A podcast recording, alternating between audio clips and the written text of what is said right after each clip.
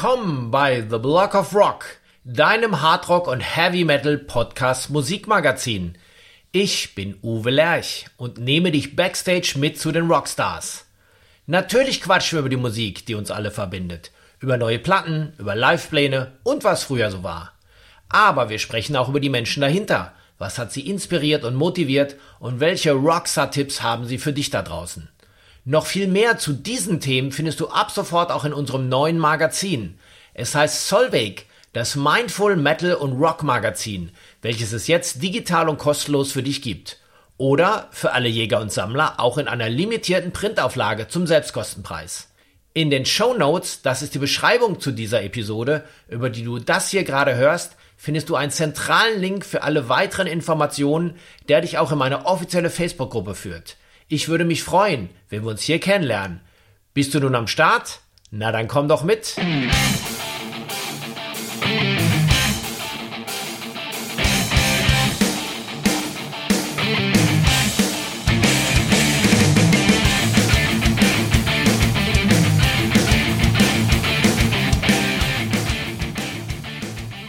Hallo Leute, in dieser Episode lassen wir die Kronkorken knallen, denn das Rock Hard ist 40 Jahre alt geworden. Viele von euch wissen ja, ich habe das Magazin damals mitgegründet und so wollte ich mit Holger Stratmann, dem Herausgeber des Rockhards und meinem alten Schulfreund nochmal über die Anfänge reden. Deswegen haben wir uns eine kleine Runde zusammengestellt. Mit dabei Doro Pesch, die Queen of Metal und Taki Knackstedt, Moderatorin von Radio Bob. Das gesamte Interview findet ihr übrigens auf dem YouTube-Kanal vom Rockhard. Den Link packe ich euch hier in die Show Notes. Aber hier starten wir erstmal die ersten 20 Minuten unseres Talks. Viel Spaß!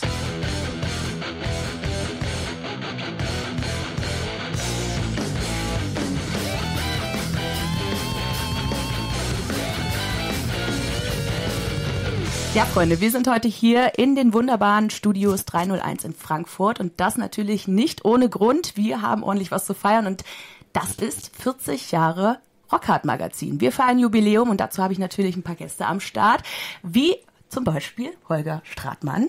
Das ist Gründer und Herausgeber von Rockhard und auch Uwe Lerch ist Mitgründer von Rockhard und dann haben wir natürlich noch unsere Queen of Metal, die wunderbare Doro Pesch am Start. Hey, und schön hier zu sein. Genau, Doro feiert dieses Jahr auch 40-jähriges Bühnenjubiläum. Wir wollen über ein paar Sachen quatschen, was ist so passiert in den letzten Jahrzehnten, was war das Highlight vielleicht, ne? was hat sich verändert und so weiter. Wie waren vor allem äh, die Anfänge und ich würde sagen, da gehen wir erstmal rein, weil da hat sie ja auch angefangen. Wer möchte? Holger? Uwe. Uwe. oh Mann, ja. Ähm, ja, im Grunde genommen fing alles schon sehr, sehr früh an. Holger und ich, wir kennen uns tatsächlich seit der Grundschule. Wir haben im zweiten Schuljahr zusammengesessen, haben ein Jahr ja, die Schulbank nebeneinander gedrückt, dann haben sich die Wege so ein bisschen entzweit und wir haben uns dann getroffen, so mit 14, 15, weil unsere beiden Gymnasien nebeneinander waren. Wir haben festgestellt, dass wir beide Heavy Metal Fans sind. Das war dann so 80, 81 und jeder von uns schon Platten so von Motorhead, Iron Maiden und Co. im Schrank hatte und haben uns dann nach der Schule immer verabredet, in die Stadt zu gehen. Wir kommen ja beide aus Dortmund, die Innenstadt war sehr nah und wir haben dort in unserem lokalen Lieblingsplattenladen viel Geld für Schallplatten ausgegeben und äh, eine Leidenschaft für Heavy Metal entwickelt. Parallel gab's äh, äh, eine Radiosendung auf BFBS, quasi euer Vorgänger, ein Sender, der dienstagsabends immer eine Rockradiosendung hatte. Und dort haben wir Bands gehört, die ganz neu waren. Die Bands der New Wave of British Heavy Metal und die ersten deutschen Bands. Und wir haben dann auf einmal mehr gewusst als alle anderen, mehr als unsere ganzen Schulfreunde. Und haben dann irgendwie so die Idee gehabt, daraus müsste man mehr machen. Parallel gab es dann äh, Brieffreunde von uns, ähm, die bereits in Holland ein Magazin gemacht haben, das Artshock Magazin.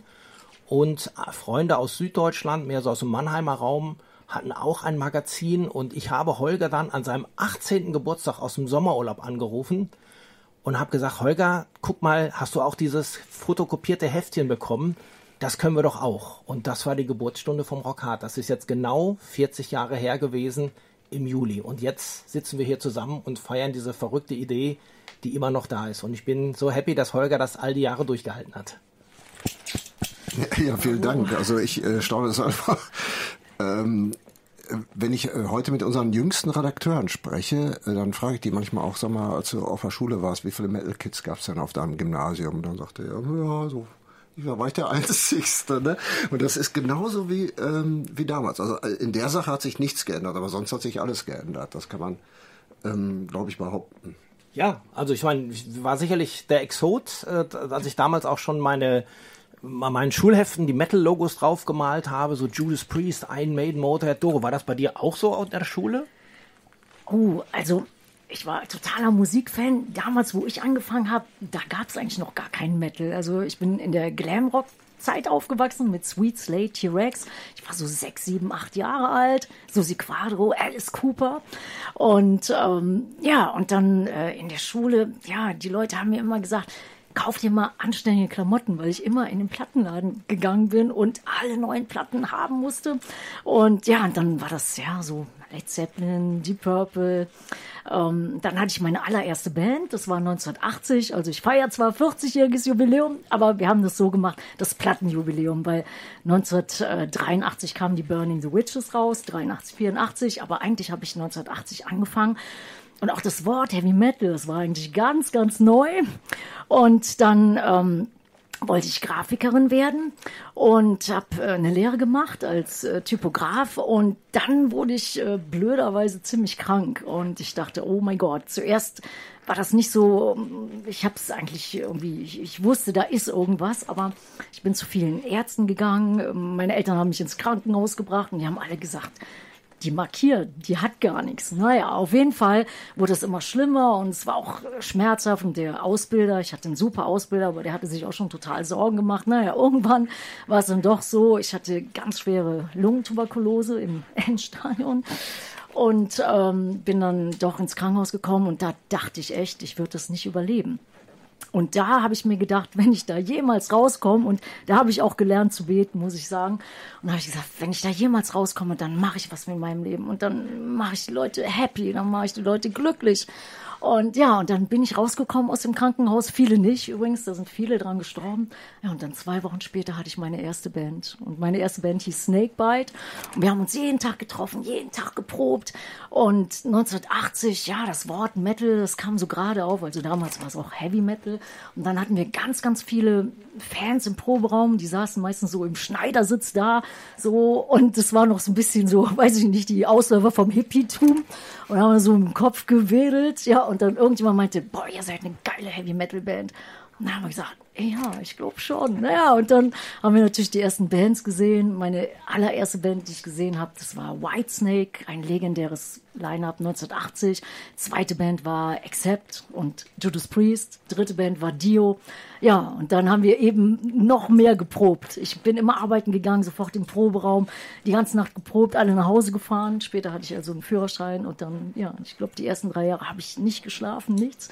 Ja, und dann hatte ich eine Band, also Snakebite war die erste, dann Beast, dann Attack und dann kam Warlock, 1982 ungefähr. Ja, und dann ging's ab. Und da war dann auch, was du eben erwähntest, so der Art Shock, den haben wir dann gelesen und die ersten Fanzines. Ja, haben uns dann getroffen und ich glaube, das erste Mal, wo wir uns dann getroffen haben, war die legendären Rock, ähm, Monsters of Rock Festivals ich glaube, in Frankfurt war das. Ja, das stimmt nicht Oder? ganz. Ja, sag. Ich glaube, wir haben uns vorher getroffen. Und zwar gab es mal äh, eine ganz witzige äh, Show im Dynamo Club in Eindhoven. Da sollten noch Venom auftreten. Ja, ja, ja Also Venom ja, war ja, die, die große stimmt. mystische Band, die immer ihre Auftritte abgesagt hat. Also geniales äh, Promo-Konzept äh, übrigens. Wurde immer angekündigt, alle Fans wollten dahin, aber dann haben sie meistens doch nicht gespielt, aus dem einen oder anderen Grund, war ja auch egal. Aber das war ein Geheimkonzert und davon hatten wir irgendwie, das hatten wir spitz gekriegt und sind dann natürlich hingefahren, klar.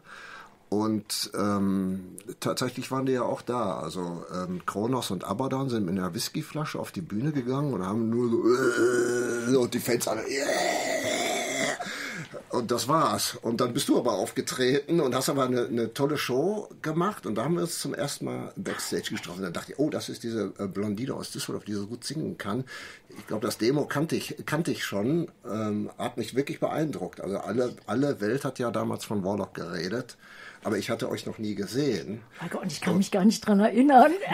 ich, ich war mir gar Mano, nicht bewusst, dass echt? du ich das warst. Ich kann mich dran erinnern. Du ja? hattest so dein, dein, dein Look damals. Auf jeden Fall so äh, äh, auf dem, auf dem Artshock-Cover warst du, glaube ich, schon drauf. Kann sein, Ziemlich das kann früh, sein, ne? ja. ja. Und äh, man merkte schon, okay, da brodelt was. Und äh, ja, ihr habt den Laden auch, auch echt äh, gerockt. Ne? Ja, wir haben gerne Dynamo gespielt. Also eigentlich war ja schon die Metal-Welle war ein bisschen größer in den Benelux-Ländern, also Niederlande, Luxemburg, Belgien. Deswegen hatten wir auch den ersten Plattendeal mit Belgien gehabt und äh, Deutschland war noch ganz so klein. Natürlich Die Hard-Fans, aber hinterher wurde das natürlich riesig groß. Aber zuerst haben wir ganz oft gerade im Dynamo gespielt und dann hat ähm, irgendjemand hat gesagt, ja, Band Warlock und so, check mal. Und hat der Phonogramm damals, also heute Universal, damals Phonogramm und der Chef hat da auch mich von gehört und hat dann so seinen Abgesandten aus den Niederlanden da hingeschickt und der sollte uns, ähm, ja, irgendwie sollte die Show angucken und dann ist ihm sofort das Trommelfell geplatzt.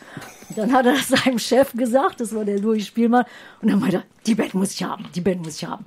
Und dann ist er nochmal ins Dynamo gekommen, der Louis Spielmann, also der Chef, und äh, und ich kam gerade von der Arbeit, hatte Arbeitsklamotten an, wollte mich da irgendwie umziehen, aber da gab es, glaube ich, gar nicht so Umkleidegarderoben. Also es war so, die Bühne ging so nahtlos über in so ein, weiß ich nicht, so ein Flur.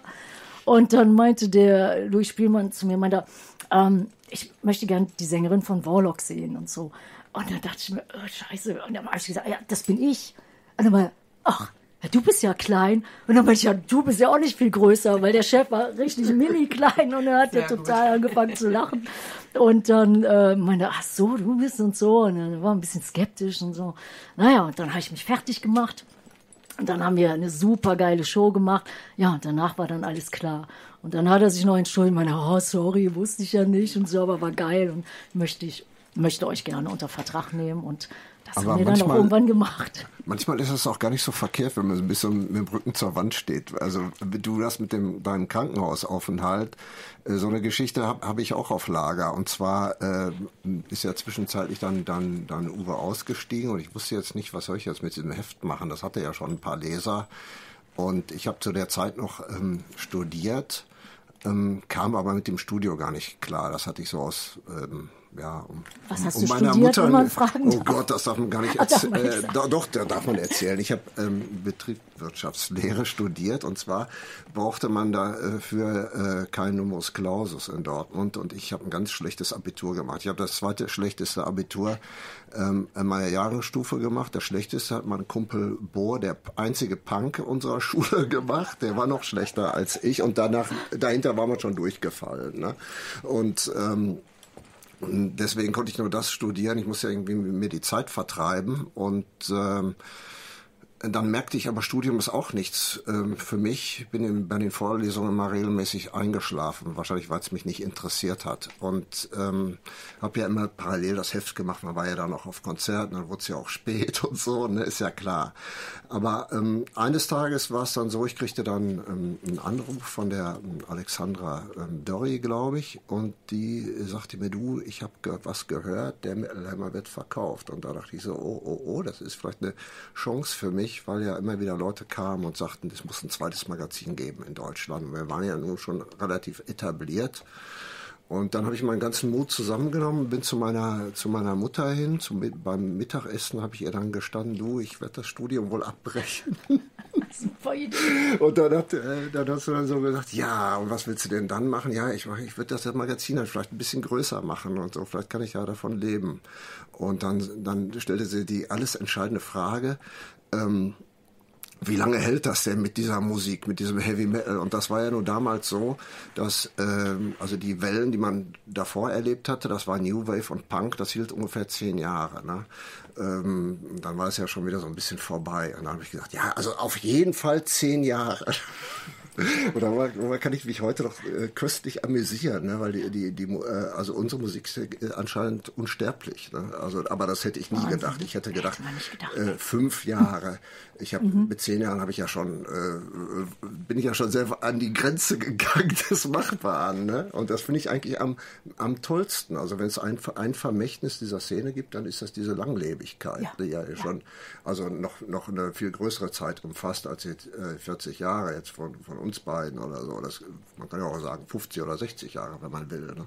Das finde ich toll. Das stimmt. Und, äh, wenn ich da gerade mal drauf eingehen darf, also wir sind ja eh gerade in den 80ern und so weiter und dass sich das so lange gehalten hat und so weiter und die Kultur und die Leute, die das immer noch abfeiern. Aber was ist, was hat sich verändert im Gegensatz jetzt? Das, das ist irgendwas anders vielleicht. Wie war das in den 80ern? Da war ja ein bestimmter Vibe auch irgendwie da, ne? Im Gegensatz zu heute, ich meine, du stehst ja noch auf Bühne, du machst immer noch das Magazin, du bist noch im Business dabei. Was ist irgendwie anders wie damals? Also ich, ich behaupte, es hat sich alles geändert, bis auf die Musik.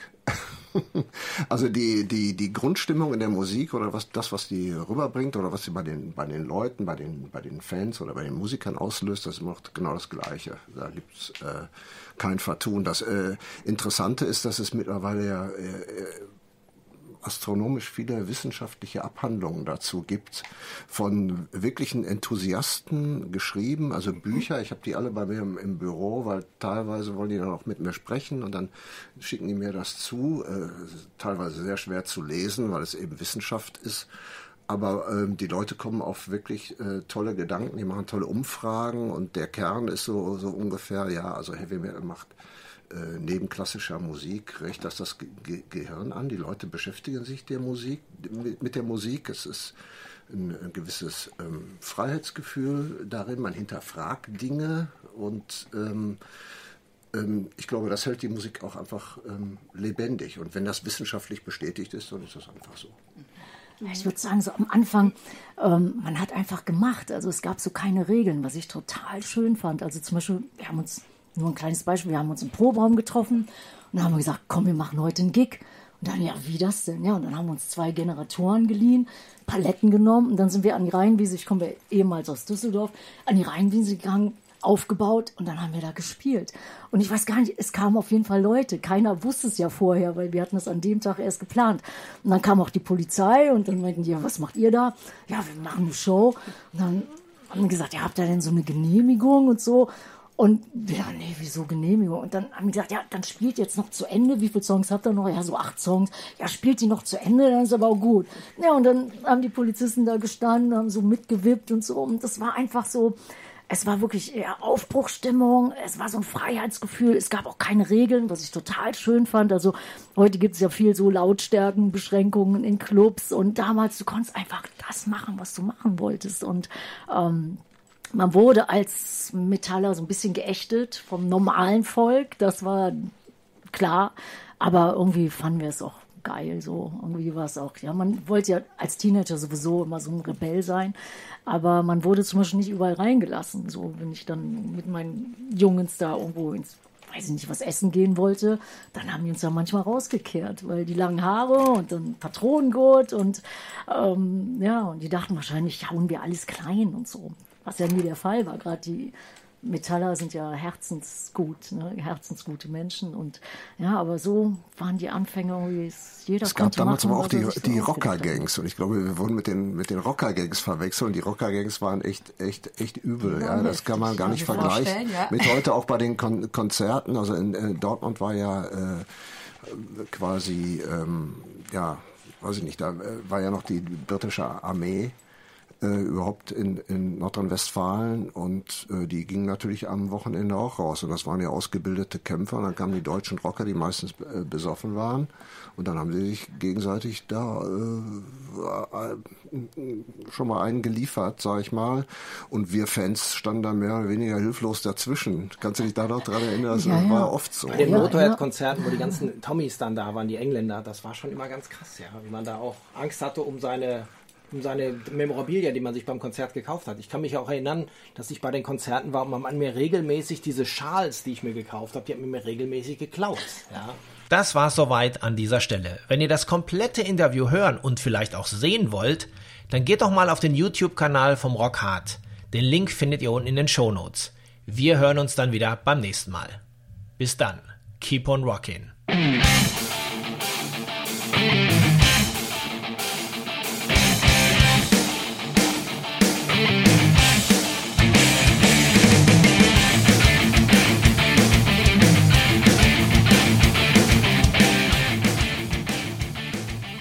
Wenn dir diese Episode gefallen hat, folge mir doch gerne beim Podcast-Dealer deines Vertrauens, damit du auch die nächste Folge nicht verpasst. Du bekommst die ganze Staffel als kostenloses Abo unter anderem bei Spotify, Apple Podcast, Amazon Music, Audio Now, Deezer, Soundcloud, YouTube, dem Podcast-Portal von Google, in der App von Radio Bob oder natürlich über meine Homepage theblogofrock.com. Höre dir dort auch die bereits veröffentlichten Stories an, denn regelmäßig gibt es hier neues Futter. Und vor allem erzähle es deinen Freunden und teile die frohe Kunde auf Social Media. Und nicht vergessen, Solveig, das Mindful Metal und Rock Magazin, wartet digital und kostenlos auf dich. Alles klar? Dann hören wir uns ja beim nächsten Mal. Bis dahin, keep on rocking!